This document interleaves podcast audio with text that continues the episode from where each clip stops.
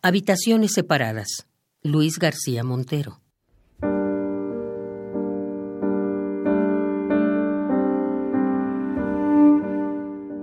Está solo. Para seguir camino, se muestra despegado de las cosas. No lleva provisiones.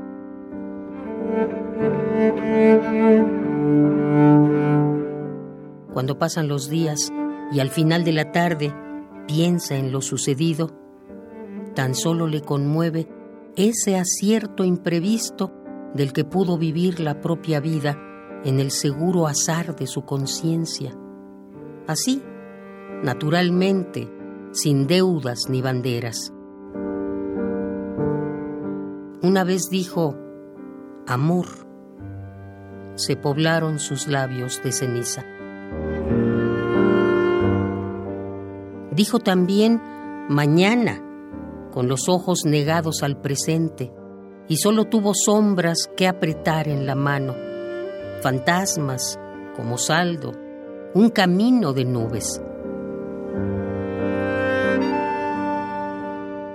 Soledad, libertad, dos palabras que suelen apoyarse en los hombros heridos del viajero.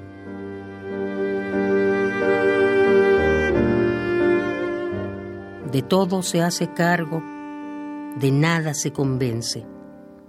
Sus huellas tienen hoy la quemadura de los sueños vacíos.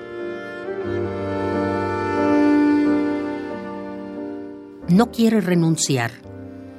Para seguir camino, acepta que la vida se refugie en una habitación que no es la suya. La luz se queda siempre detrás de una ventana. Al otro lado de la puerta suele escuchar los pasos de la noche. Sabe que le resulta necesario aprender a vivir en otra edad, en otro amor, en otro tiempo.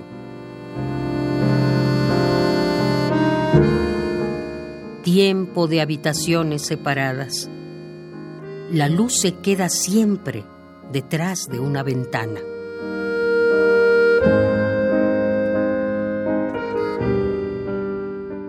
Habitaciones separadas. Luis García Montero.